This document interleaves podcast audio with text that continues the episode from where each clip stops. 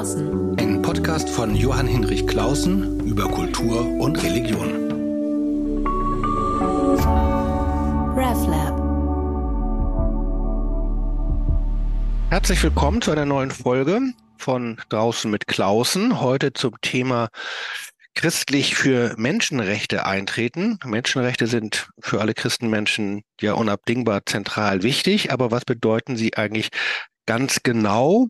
Vor allen Dingen das Thema Religionsfreiheit als ein Menschengrundrecht äh, ist ja für uns in besonderer Weise wichtig und steht stellvertretend aber auch für viele andere. Darüber möchte ich jetzt gerne sprechen, denn erschienen ist der dritte ökumenische Bericht zur Religionsfreiheit, ein wirklich interessantes Dokument, ähm, der am Beispiel, das am Beispiel der Religionsfreiheit auf die Menschenrechtssituation in verschiedenen Ländern in der weiten Ferne blickt und damit aber auch einen Spiegel wirft auf die Menschenrechtslage hier bei uns. Und ich habe eingeladen in den Podcast Sabine Dressler, eine liebe Kollegin aus der EKD, die als Geschäftsführerin die AG sozusagen betreut und am Laufen und zum Ergebnis geführt hat, die diesen Text geschrieben hat. Liebe Sabine Dressler, herzlich willkommen.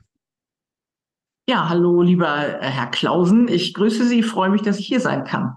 Genau, wir sind hier äh, in Zoomland. Äh, äh, sind Sie auch von zu Hause oder wo sitzen ja, Sie gerade? Ja, ja. Schön. Okay, wir sind beide ganz entspannt, ähm, jeweils zu Hause, aber gut verbunden und die, die, die Verbindung läuft, glaube ich, auch ganz gut. Ich würde Sie gerne erstmal erzählen, weil nun nicht jeder, ich ja auch nicht, weiß, was nun der ökumenische Bericht zur Religionsfreiheit ist und was der dritte ist und was die beiden vorher waren. Erzählen Sie doch mal, was ist eigentlich Ihre Geschichte mit diesem Text? Wir können ja nachher auch erzählen, wo man ihn im Netz gut findet, aber erzählen Sie erstmal, wie, warum gibt's den und wie sind Sie dazu gekommen? Also meine ganz persönliche Geschichte mit, mit diesem Bericht ist wirklich ähm, im Nachhinein ganz witzige. Als ich 2017 zur EKD kam, fand ich auf meinem Schreibtisch ähm, das Skript äh, für den zweiten ökumenischen Bericht zur Religionsfreiheit weltweit für Christen vor und kriegte so gleich die Aufgabe, äh, das ist jetzt ihre allererste äh, ganz Aufgabe und da bitten wir darum, dass Sie die auch äh, innerhalb kürzester Zeit sozusagen erledigt haben, nämlich also zur Veröffentlichung bringen.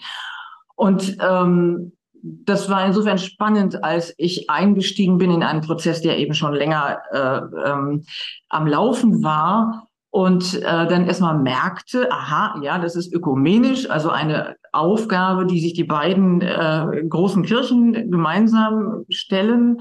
Ähm, es war der zweite Bericht. Ähm, es gibt in ökumenischer Zusammenarbeit natürlich immer auch, äh, ist ja alleine schon schwierig genug, aber da muss man immer auch noch viele Abstimmungen äh, ähm, treffen. Also insofern war das ähm, für mich eine ganz spannende Geschichte.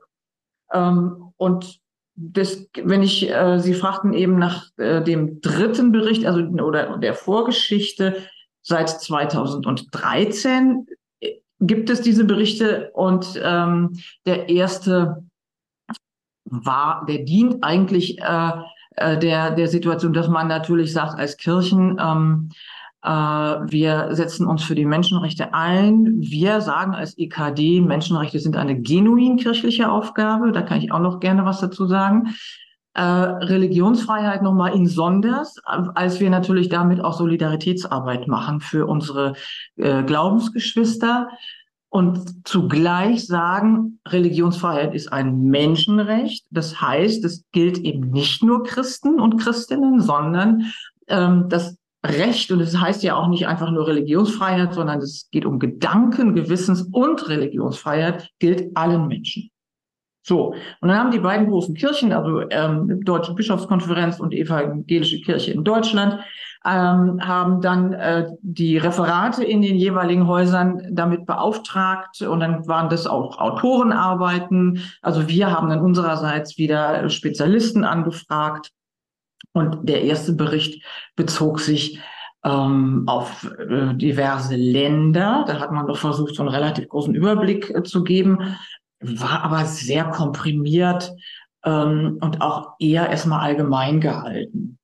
Ähm, der zweite, das unterscheidet die schon, der ist 2017 erschienen. Das war also jener, mit dem ich meine Arbeit begonnen habe. Der hatte dann neben Länderberichten eine, ähm, ein besonderes Thema, nämlich Apostasie äh, oder Konversion. Also ähm, Apostasie müssen wir mal kurz erklären. Das weiß auch nicht jeder, was das ist. Genau. Also Abfall zur, äh, eigentlich, äh, nicht? Apostasie heißt ja eigentlich, ist ein negativer Begriff, heißt eigentlich Abfall vom Glauben, ne? Ja, genau. Das ist immer so ganz negativ besetzt. Äh, also es geht schlicht darum, dass dieses Recht auf Religionsfreiheit und Gedanken- und Gewissensfreiheit, das schließt auch noch ein, und daran sehen wir schon, wie facettenreich und wie, wie, wie, wie vielfältig und äh, das ist und auch wie differenziert zu betrachten. Es ist nicht nur das Recht, eine Religion zu haben, sondern auch das Recht, keine Religion zu haben und das Recht, eine Religion zu wechseln. Das meint Apostasie. Und das ist halt in manchen Ländern verboten äh, oder wird dann eben auch mit und wird entsprechend dann auch äh, äh, sanktioniert. Und das war dann von Heiner Bielefeld, der auch jetzt wieder mitgearbeitet hat.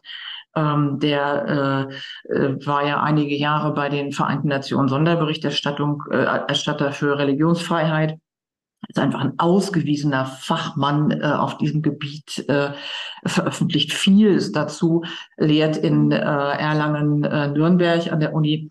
Und äh, der hatte damals das geschrieben. Und der dritte, der unterscheidet sich jetzt nochmal massiv von den ersten beiden.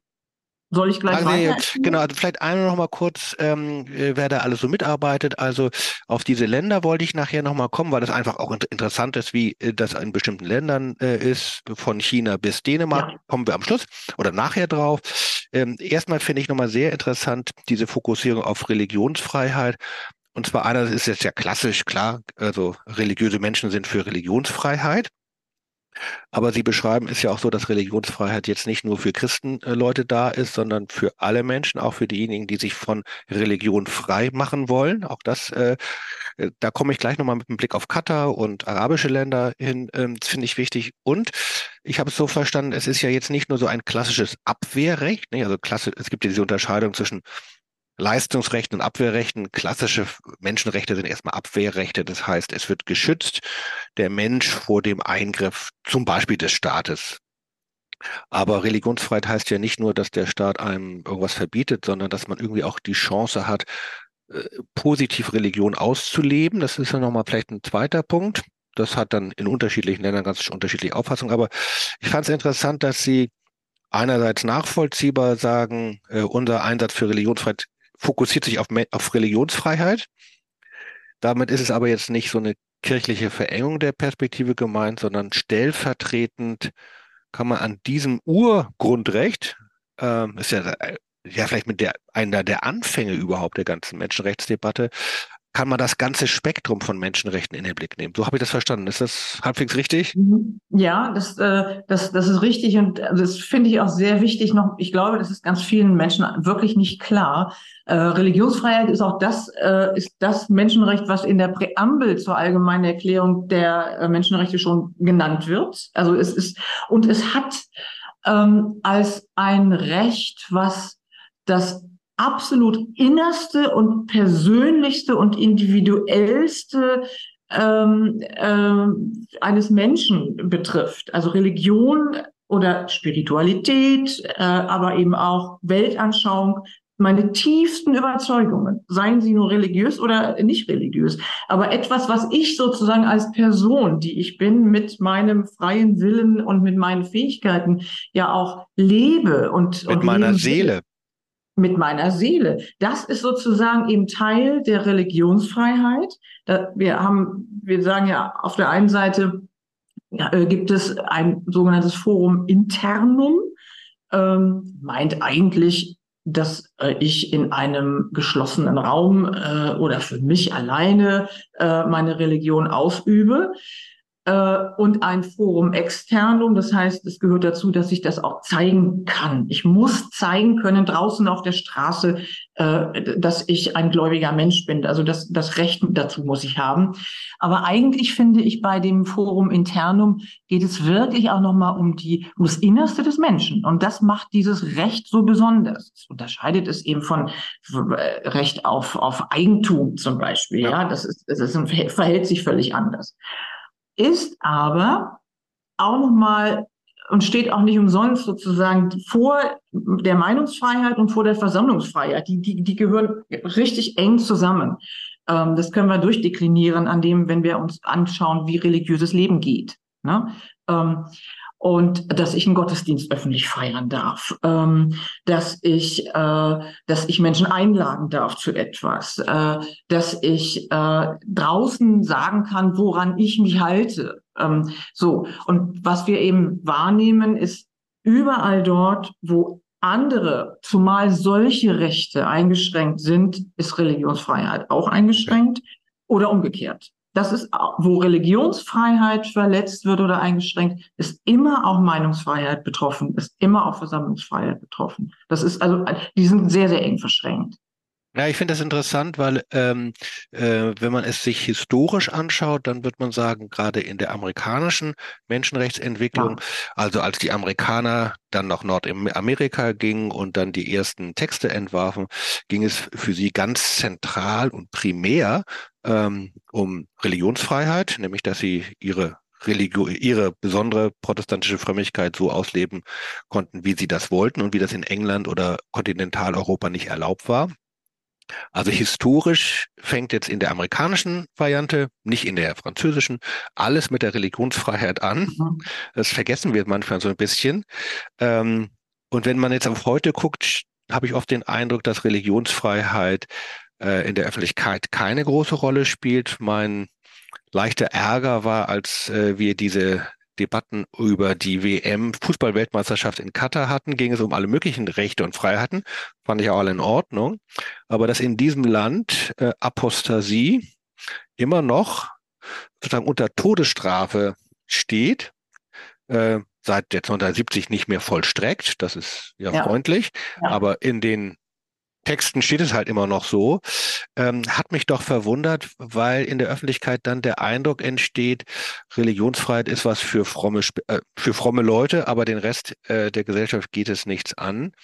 Äh, und das ist ja eigentlich eine Fehl Fehlwahrnehmung, äh, weil äh, man eben in, an, an einem bestimmten Kernpunkt äh, eben sehen kann, äh, dass sich von daher aus anderes entfaltet. Interessant ist, sozusagen in der Debatte gingen ja die ganzen LGBT-Themen hoch, kann man ja auch sagen. Also wenn ich in meinem anderen Innersten meiner Sexualität, ist ja durchaus vergleichbar, Sexualität und Religion, das ist was so ganz Inniges. Äh, wenn ich das nicht äußern kann oder nicht leben kann genau. oder nicht zeigen kann, genau. ähm, jetzt will ich nicht sagen, dass sozusagen LGBT Menschenrechte die neue Religionsfreiheit ist. Aber es ist interessant, es ist eine, doch eine größere Nähe äh, zwischen beiden, weil es wirklich das Innerste des Menschen betrifft, die innersten seelischen Erregungen und Empfindungen, aber auch das Körperliche dann.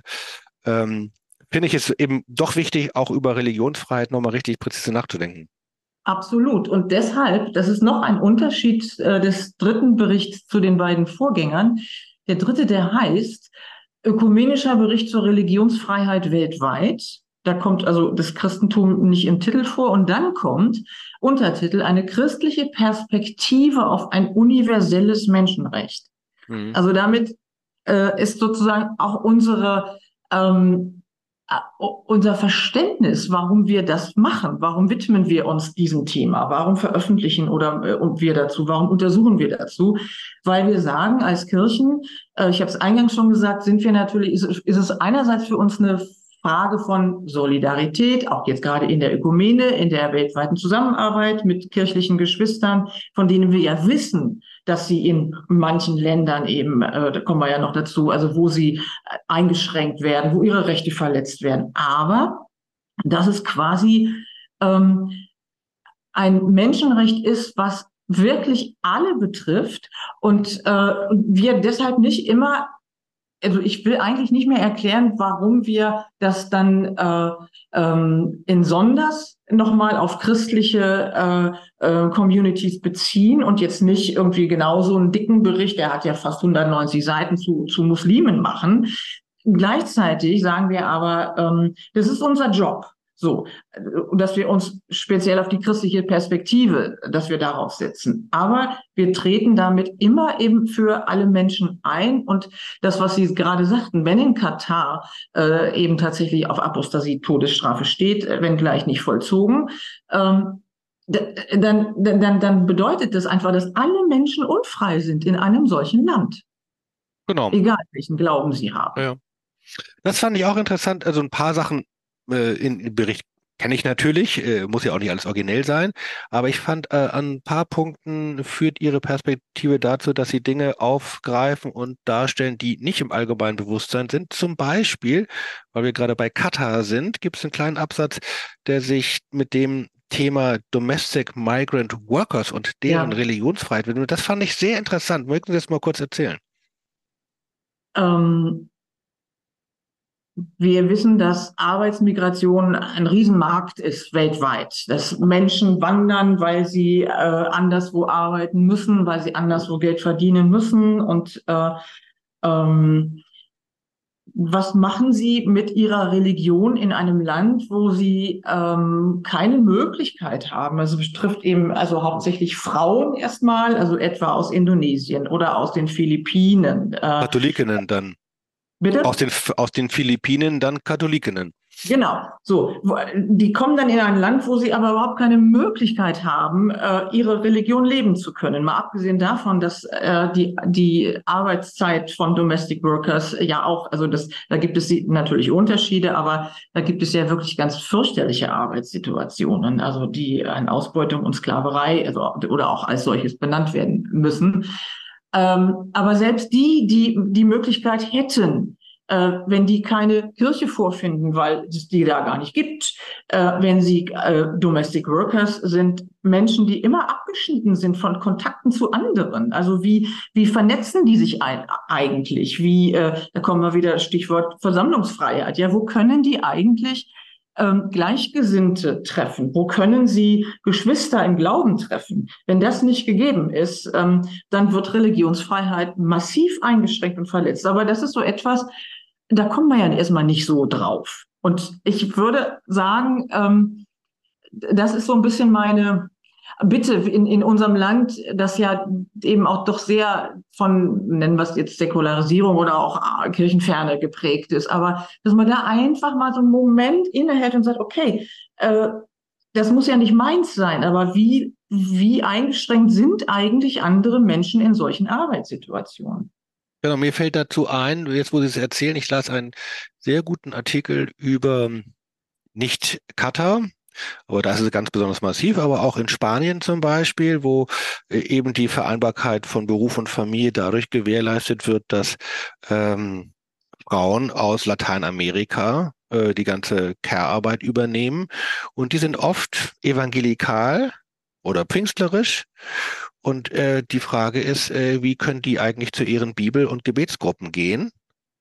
Oder sind sie eigentlich das ganze Wochenende und die ganze Woche so eingespannt, dass sie genau. eben nicht mit ihren Schwestern und Brüdern, äh, ja. die zwar nicht katholisch sind, aber auf ihre Weise auch christlich sind und die ja eine wichtige Stärkung bieten in dieser doch auch manchmal harten Situation. Auch das ist nicht nur eine Frage von Arbeitsrecht und irgendwie soziale Gesellschaft, sondern auch von Religionsfreiheit ist das da gewährleistet. Ja, ähm, vielleicht doch nochmal zum Thema Missionsverbot und Apostasie. Also Apostasie ist ja eigentlich, kenne ich aus der Kirchengeschichte, Julian Apostatas, also der, der letzte heidnische äh, Kaiser des Römischen Reiches, der war eben ein Apostat, der war abgefallen, wieder zum Heidentum zurückgekehrt und äh, die Verdammung war ihm sicher, jedenfalls äh, in den Augen der Kirchenväter. Ähm, ich habe es so wahrgenommen, aber vielleicht können Sie mich korrigieren, dass Apostasie vor allen Dingen ein großes Thema ist in äh, fundamentalistischen Ländern, besonders islamisch-fundamentalistischen Ländern, also in Pakistan, Afghanistan und dort auch eingesetzt wird, um missliebige äh, Nachbarn einfach auch mal zu killen. Also wer dort dem Verdacht auf sich zieht vom Glauben, muslimischen Glauben, ähm, auf Indien kommen wir nachher noch ähm, abzufallen oder gar sagen, sich zum Christentum zu bekehren, der ist an Leib ja. und äh, Leben ja. gefährdet. Ja. Ist das tatsächlich ein hauptsächlich muslimisches Thema oder beziehungsweise konzentriert es sich da auf einzelne Länder? Ich habe den Eindruck, dass Apostasie in vielen arabischen Ländern, pro forma jedenfalls, äh, unter schwerer Strafandrohung steht. Also ich, ich ähm, also Pakistan ist da, glaube also immer äh, top, äh, ja, äh, wenn in, in, in Pakistan gibt es ja immer, immer wieder Beispiele, da braucht man ja nur ein Nachbar zu sagen, die Frau hat den Koran beschmutzt, indem sie das und das und das gemacht hat. Also ähm, es reicht in solchen Ländern schlicht nur so einen Verdacht zu äußern, um dann entweder den Mob oder aber eben auch Behörden äh, auf jemanden zu hetzen. Ähm, wir haben noch mal in einer ganz anderen Form zu tun mit äh, der Frage, und das ist wiederum ein muslimisches Land, das ist Iran, und wir haben also ähm, zu tun mit Menschen, die äh, aus dem Iran hierher geflohen sind. Und äh, ähm, das Stichwort äh, lautet dann Konversion im Asylverfahren. Also wenn Menschen äh, bei uns sind, die vormals muslimischen Glaubens waren, und im Iran ist nochmal die Besonderheit, ähm, dass quasi äh, die Art der oder die, die, die, die, die, die Praxis des äh, äh, ähm, vieler Leute, mit denen wir dann zu tun haben, des, des Islam sich sehr unterscheidet von anderen Ländern. Also wenn die, mhm. äh, wenn die sagen, ich war entweder im Iran schon Christ, dann kann so jemand nur einer sogenannten Hauskirche, einer Untergrundkirche angehören, weil öffentlich darf er das gar nicht oder darf sie das gar nicht ähm, ausleben. Wenn Menschen fliehen, wenn Menschen hier auch erst etwa äh, dem Christentum äh, ähm, äh, angehören, sich haben hier taufen lassen. Und wir haben dann das Problem, wird das anerkannt als Asylgrund oder muss so jemand zurückgeschickt werden? Und wie darf ein Gericht prüfen, was, welche Fragen dürfen gestellt werden? Wie kann jemand überhaupt belegen und so weiter? Ganz, ganz schwieriges Thema. Dann, ja, ich hatte das selber auch also als äh, äh, Pfarrer. Mhm. Ähm, taufe ich oder taufe ich nicht? Oder ja. und wenn ich taufe, sage ich vorher sehr deutlich, das ist jetzt aber für deutsche Asylbehörden oder Ausländerbehörden ähm, jetzt keine kein Hauptgrund. Also wenn du dich bei mir taufen lässt, heißt das nicht, dass du hier safe bist. Ich hatte ja. dann vor allen Dingen einen eine Person vor Augen, wo sein Onkel einfach echt auch in der Gemeinde war. Da war da irgendwie auch ein Bezug. Ähm, sonst muss man ja auch aufpassen, dass man sich nicht funktionalisieren lässt, äh, finde ich. Aber da war das irgendwie für mich äh, nachvollziehbar. Da ist es aber wirklich eine andere Geschichte. Ähm, aber das schließen wir mal ab. Ich wollte noch auf einen anderen Punkt kommen, ähm, den ich interessant finde. Denn wenn man Apostasie oder Religionsfreiheit so be betrachtet, dann kriegt ja das Wort Mission, bei dem manche sofort zurückschrecken, ja nochmal eine andere Bedeutung. Also ich bin jetzt auch nicht der große Missionar, aber Mission kann eben auch für Freiheit stehen, insofern als wenn ich äh, jemanden von meinem Glauben so anstecke, überzeuge, dass er zu meinem Glauben übertritt, dann kann das für ihn eine Form von Religionsfreiheit sein. Also wenn ich selber dabei als Missionar jetzt keinen Druck aufübe oder so. Und ein Missionsverbot ist jetzt nicht nur einfach eine, ein Schutz der sozusagen Heimatkultur vor mhm. Überfremdung, sondern aber auch natürlich ähm, ein anderes Wort für Verletzung von Religionsfreiheit, weil wenn jemand sich missionieren lassen will, mhm. müsste es möglich sein. Da kriegt also der, mhm. da kriegt, rückt das übel beleumdete Wort Mission nochmal et, etwas näher an das Wort Freiheit heran. Ja, und im Christentum ähm, kommt ja nochmal dazu, äh, also es geht ja nicht nur um, um Mission von der richtigen Sache, ja, dass ich so, also im theologischen Sinne oder im intellektuellen Sinne oder im, äh, äh, im, im, im Glaubenssinn, sondern Christentum hat immer mit Gemeinschaft etwas zu tun und eine Gemeinschaft äh, von Menschen, die andere überzeugt äh, durch das, was sie tut, wie, wie authentisch und ehrlich sie lebt, wofür sie steht, wofür sie sich einsetzt. Die, die, die ist ja im Grunde ja, ja. sozusagen eine Missionsinstitution an sich. Also wenn eine Gemeinde, das ist doch bei uns nicht anders. Also wenn ich sozusagen, wenn ich mir Gemeinden angucke und sage, wow, die machen so tolle Arbeit, äh, die, äh, das spricht mich absolut an und überzeugt mich und die stehen ein für ihre Sachen, da will ich dazugehören dann, dann haben, müssen die gar nicht viel gemacht haben. Die haben einfach nur ihren Glauben gelebt. Und dann, das ist in der Tat, das ist eine Form von Mission, aber das wiederum ist ganz schlecht überprüfbar. Äh, ähm, also dass zur Religionsfreiheit eben auch die, ähm, das Empfinden von einer von einer Heimat quasi im Glauben, die, die, die, die ich unter Menschen, mit Menschen finde. Ganz wichtig. Ich glaube, in unserer unbehausten Welt wird das immer, immer wichtiger. Und insofern ähm, äh, finde ich, äh, in Indien äh, haben wir ja gerade damit zu tun, ähm, müssten wir auch nochmal drauf kommen. Ähm, also Stichwort Missionsverbot, also was dürfen Christen eigentlich machen und wo, wo, wo wird das für Behörden schon irgendwie schwierig? Das, und, und damit würde man dem Christentum was ganz Existenzielles oder Essentielles wegnehmen. Aber dann gehen wir doch gleich mal auf ein paar Länder und fangen wir gleich mal mit Indien an, äh, was eben nicht so bewusst bekannt ich, ist. Darf ich noch mal eben, ich ja, wollte ja eigentlich noch, ich war ja noch gar nicht fertig. Mit Sehen Sie mal, so geht es von Thema zu Thema. Bitte los. Was, was mir noch wichtig ist bei Bitte. diesem dritten Bericht, äh, Unterschied zu den ersten beiden. Ähm, wir haben hier äh, im Grunde also zwei Hauptteile und ähm, ein ähm, ja, mehr als ein Prolog, nämlich so also eine Einleitung, in der nochmal die Religionsfreiheit in den Kontext zu anderen Menschenrechten gesetzt wird. Also wo man nochmal sagt, also das, was wir vorhin schon auch besprochen haben, ja, mit welchen äh, anderen Rechten hängt sie eng zusammen und äh, wie vielfältig und facettenreich ist eigentlich Religionsfreiheit. Dann kommt der erste Hauptteil und das ist was ganz Neues mit diesem Bericht. Ähm, wir gucken uns Kontexte an wo, wo es um Religionsfreiheit geht. Mhm. Also etwa haben wir eben schon berührt den Kontext Migration. Ne, was ist mit, mit Wanderarbeiterinnen oder oder äh, Migrant Workers? Also wo, wo so wo ist äh, wo ist deren Möglichkeit eingeschränkt, ihre Religion auszuleben? Äh, äh, wir haben den Kontext ähm, wir haben den Kontext Gender zum Beispiel. Also, mhm. dass, dass man nicht sagt, also Religionsfreiheit ist etwas, was Frauen ja immer auch, äh, also Religion steht gegen Frauenrechte. Das ist so ein allgemeines gängiges Vorurteil. Äh, da müssen wir aber genau gucken, also wie verhält sich das eigentlich? Ähm, wir haben den Kontext Populismus.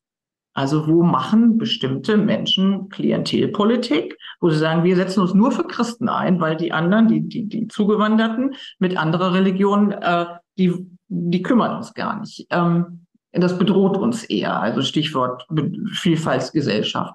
Da wird das klientelistisch benutzt. Äh, äh wir haben äh, den Kontext, ähm, da muss ich einmal gucken hier, wir haben so viele Kontexte, Rechtspopulismus, wir haben den Kontext Zivilgesellschaft. Äh, zig Beispiele. Wir müssen gleich über Indien reden, weil das dazu. Ja, ja, aber Sie haben, genau, ich fand das interessant, eben Sie haben so ein paar Querschnittsthemen, mhm. äh, die man jetzt so Wald- und Wiesenläufig jetzt nicht damit verbinden würde, aber in denen deutlich wird, dass genau. Religionsfreiheit eben jetzt nicht nur Sonntagvormittag in der Kirche stattfindet, sondern in ganz vielen hochrelevanten gesellschaftlichen Teilen. Genau. Und dann haben wir eben diesen Länderteil, das sind exemplarische äh, das kann man nicht, also insgesamt, das schaffen wir gar nicht. Äh, und äh, dann haben wir am Ende etwas, das haben wir zum allerersten Mal ein Raster, woran wir zeigen, oder dass andere Menschen sich daran orientieren kann, woran merke ich, dass Religionsfreiheit eingeschränkt oder verletzt wird? Was muss passieren? Das kann ich quasi wie eine Folie über eine Situation legen und sagen, wenn das passiert, aha, dann ist schon eine Verletzung von Religionsfreiheit gegeben. Das okay. erklärt dann auch ein bisschen ja. unsere Methodologie, mit der wir eben arbeiten. Genau, jetzt wollte ich aber so drei, vier ähm, Hauptbeispiele ja. äh, mal angucken. Mhm. Ähm, und was mich interessiert, ist jetzt Indien, weil äh, das weiß nun auch nicht jeder, äh, dass dort eben Missionsverbot auch genutzt wird, um Religionsfreiheit einzudämmen oder zurückzudrängen. Wir kennen natürlich den Kampf der hindu-fundamentalistischen Regierung gegen äh, die große muslimische ja. Bevölkerungsgruppe, aber auch gegen äh, Christen und ja. christliche Gemeinden. Was haben Sie da ja. Äh, wahrgenommen oder aufgeschrieben? Ähm, also äh, das, das ist wirklich insofern bedrohlich, als dass Indien, man sagt ja immer gerne, Indien ist die größte Demokratie der Welt, äh, aber das heißt auch, dass die Veränderungen, die gerade stattfinden, sind einfach massiv, weil sie so irre viele Menschen betreffen. Ähm, Grundsätzlich ist es so, dass wirklich in der Verfassung Indiens Religionsfreiheit absolut abgesichert ist. Dann gibt es aber in den einzelnen Bundesstaaten einzelne Gesetze. Also die Bundesstaaten haben dann nochmal äh, Einzelgesetze und da sieht es dann schon ganz anders aus.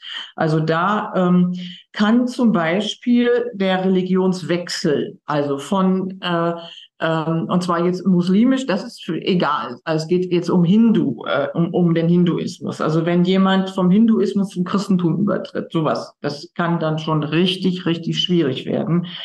Ähm, es ist eine ganz kleine, verschwindende Minderheit von Christen, aber ähm, etwa ähm, Gruppen wie die Dalits, also die sozusagen in der gesellschaftlichen Ordnung, der Kastenordnung ganz am unteren Ende stehen. Die sogenannten äh, Unberührbaren, nicht? Genau. Wenn, wenn, wenn, wenn die etwa aufgrund dessen, dass sie im Christentum, das, was ich vorhin schon sagte, eine Form von Gemeinschaft erleben, die mit Respekt vor jeder Person ähm, einherkommt, wo es äh, darum geht, die Würde von Menschen auch wirklich zu sichern. Und das ist eben für die sogenannten Unberührbaren, ich meine, das, äh, denen das abgesprochen wird sonst. Ja, wenn, wenn die das erleben und dann sagen, dazu will ich gehören, dann wird es eben einfach oder dann kann es eben sehr gefährlich werden für solche Menschen.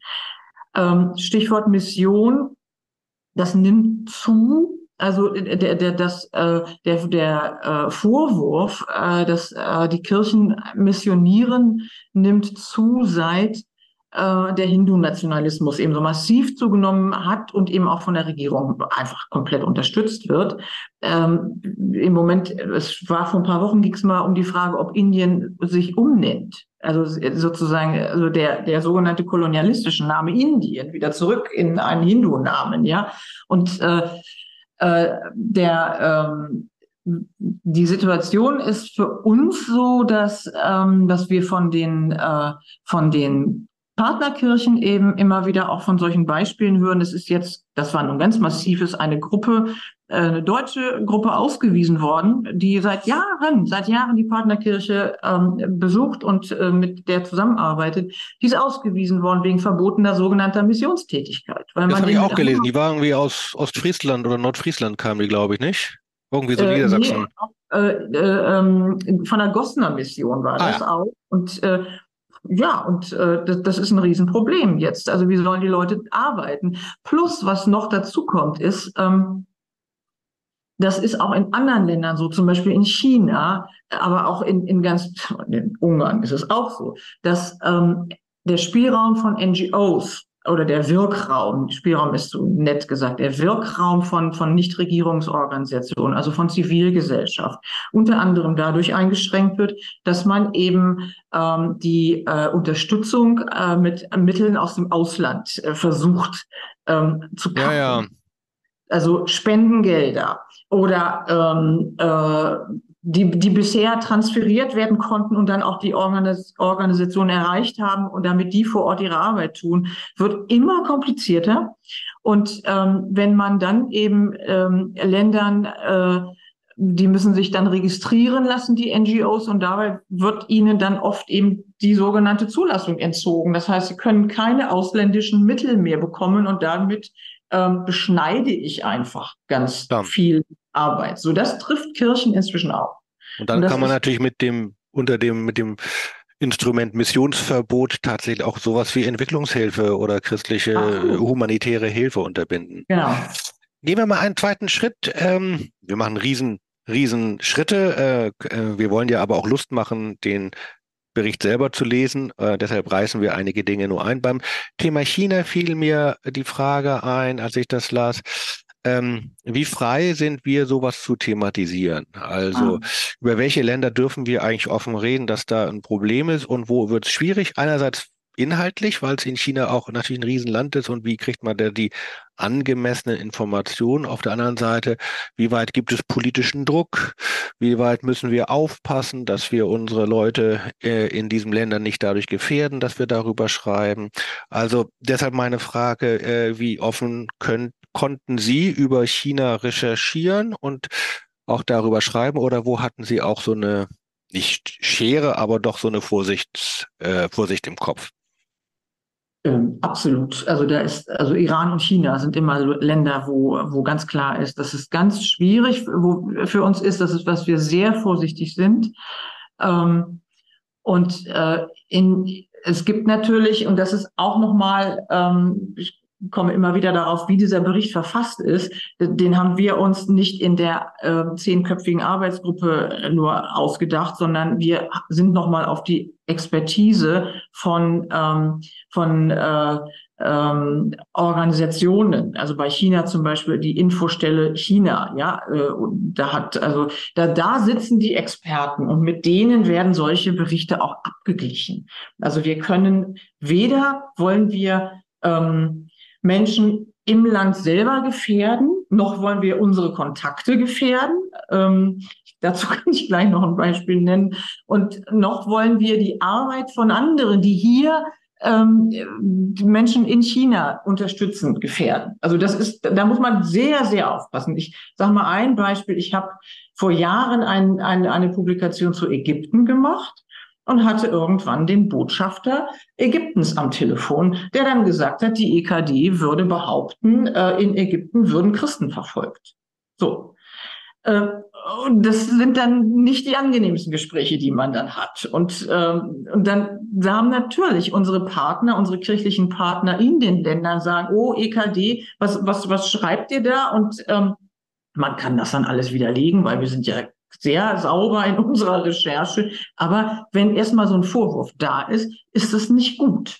Ja, ja. Und China ist wirklich, also ähm, die, die, die Situation für, für Christen in China hat sich einfach in den vergangenen Jahren ja nochmal verschärft, weil einfach quasi die, die, die, die, die, die Sinisierung, also das Programm, also wirklich so durchläuft und, äh, und äh, sich die Partei tatsächlich jetzt auch ähm, selber der Frage annimmt, wer darf hier eigentlich christlich äh, überhaupt ähm, christlichen Glauben leben und dazu müssen eben die Kirchen registriert sein und äh, ja, ich, interessant. Also es fand ich insofern interessant, China, weil äh, es eben äh, in China auch ein wachsendes Christentum gibt, äh, schlicht auch, weil es einfach auch eine ideologische Lehre gibt.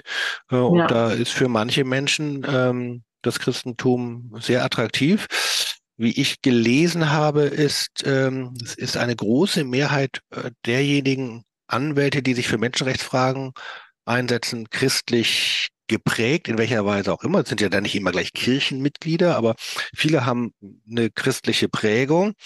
Und dann gibt es ja ganz unterschiedliche christliche Strömungen, unterschiedliche Kirchen, Hauskirchenbewegung, katholisch, äh, so und so. Ja. Äh, ich habe jetzt aber auch gehört, ich weiß, kann das aber nicht einschätzen, dass es äh, bei den Uiguren auch Christen gibt. Also Uiguren ist ein Riesenthema, die Sinisierung, also die Zwangsentmuslimifizierung der äh, Uiguren ist ja ein großes Thema der Religionsfreiheit. Das ist jetzt, das sind nicht unsere Glaubensgeschwister, aber geht uns natürlich trotzdem genauso an. Ja. Äh, zum Thema Stichwort. Haben Sie davon mal gehört, christliche Uiguren, oder haben Sie davon noch nicht? Ja, gehört? aber wirklich auch mehr oder weniger nur gehört. Also die große Zahl ist in der Tat, äh, und die vor allem eben die Menschen, die in den Internierungslagern äh, inhaftiert sind, die da einsitzen äh, und um oder in, umerzogen werden, quasi. Äh, das betrifft erstmal äh, massiv die Muslime, weil einfach die absolute Mehrzahl der Uiguren muslimischen Glaubens ist, aber es gibt einige wenige Christen. Da muss ich aber passen an der Stelle, ob wir da äh, äh, direkten Kontakt haben. Ja.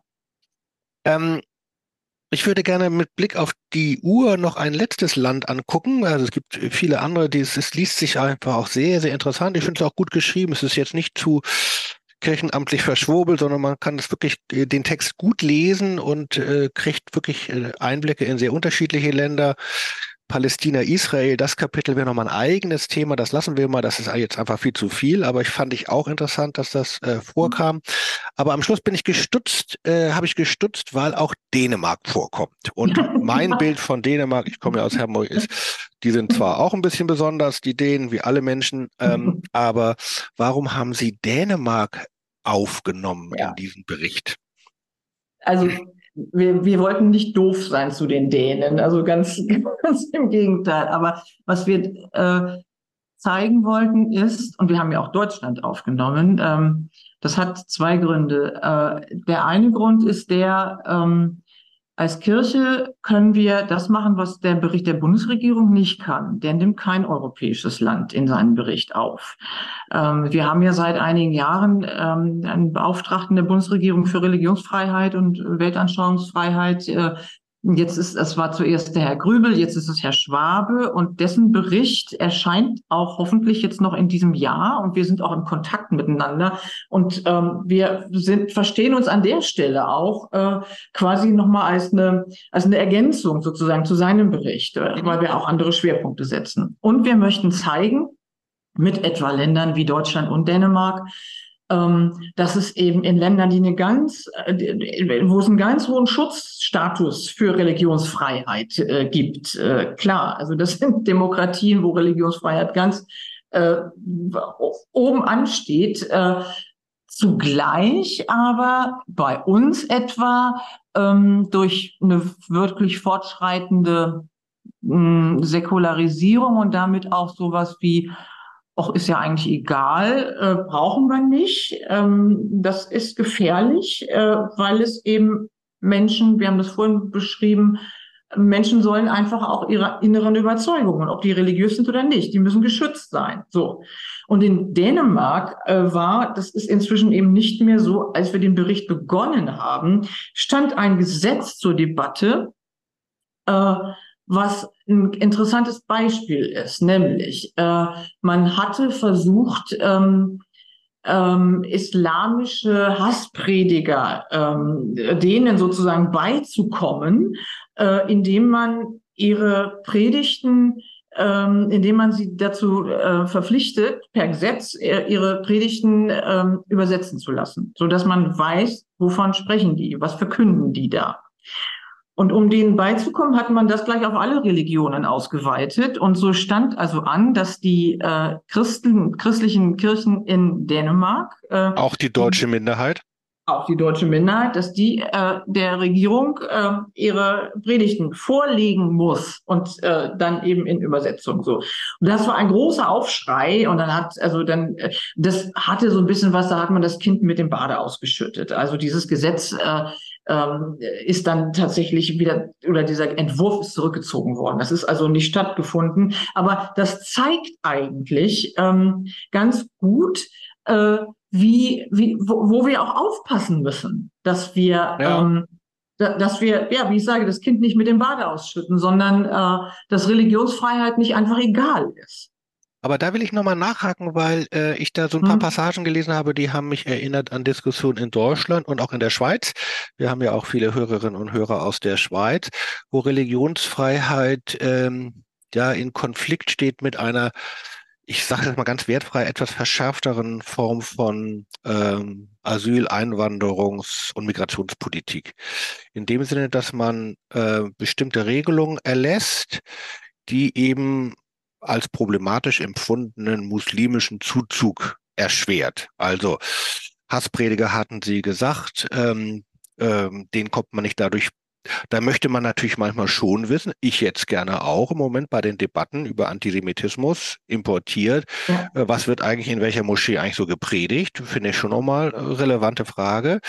Ähm, oder auch die andere Frage, müssen Menschen, die ähm, jetzt die Staatsbürgerschaft bekommen, bei der Staatsbürgerschaftsverleihungszeremonie mhm.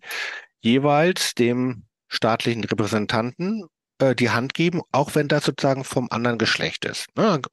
das war ja auch so eine Passage in Dänemark, hat da offenkundig eine Diskussion gegeben. Also ein Mann, der dänischer ja. Staatsbürger werden will, aber der dänischen Standesbeamte nicht die Hand geben will, aus religiösen Gründen, der verwirkt sein Anrecht.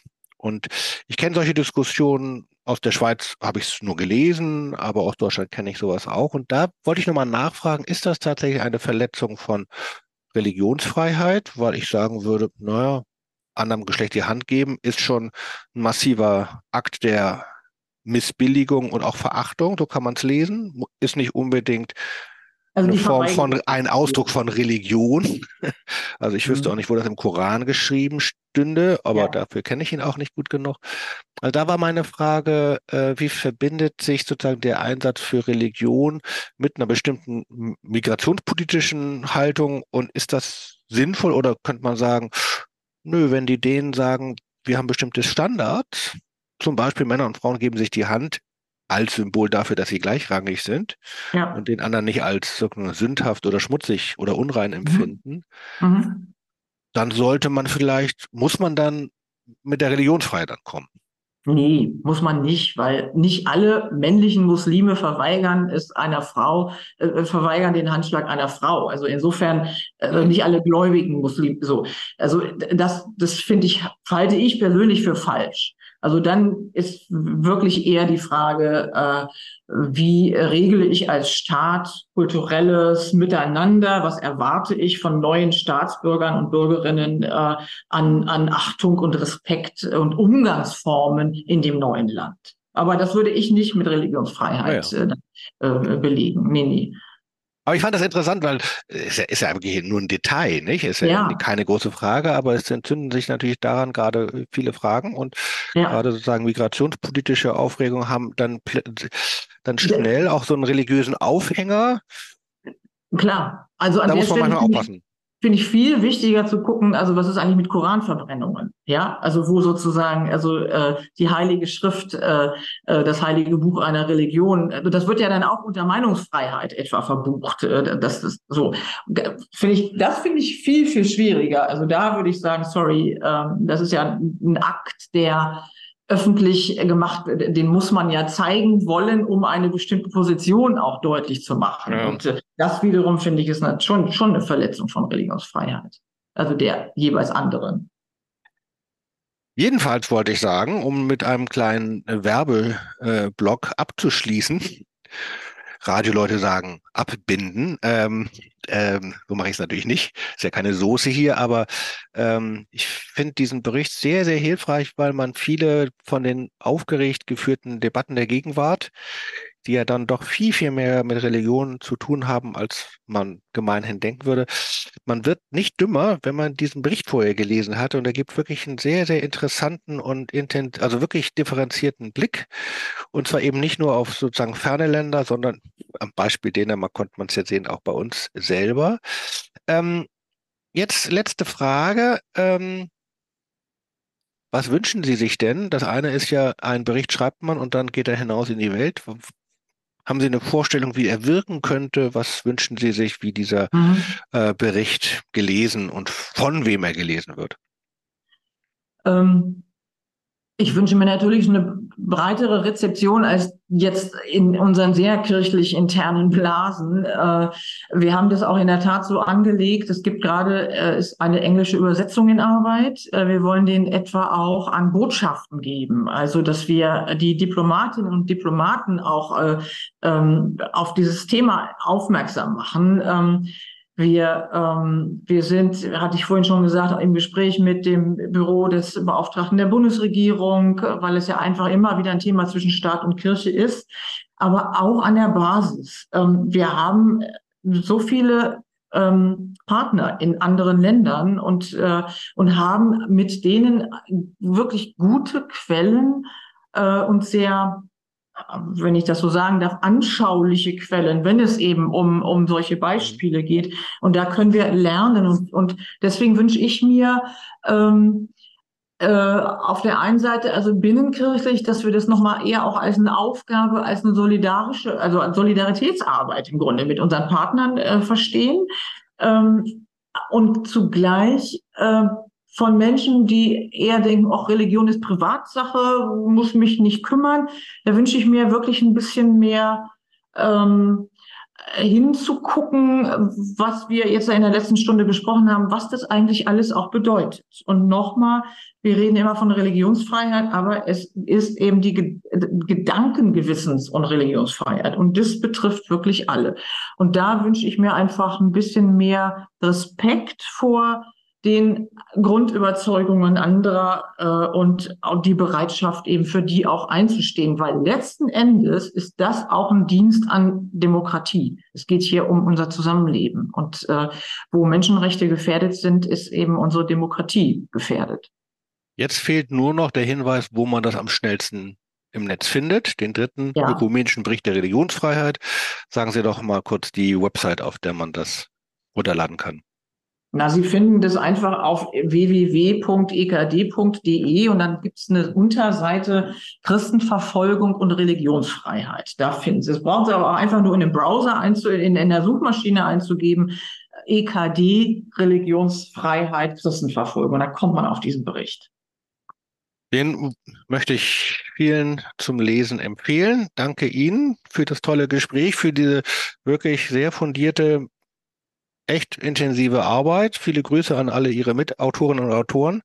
Vielen Dank, liebe Sabine Dressler, für das Gespräch. Ich danke.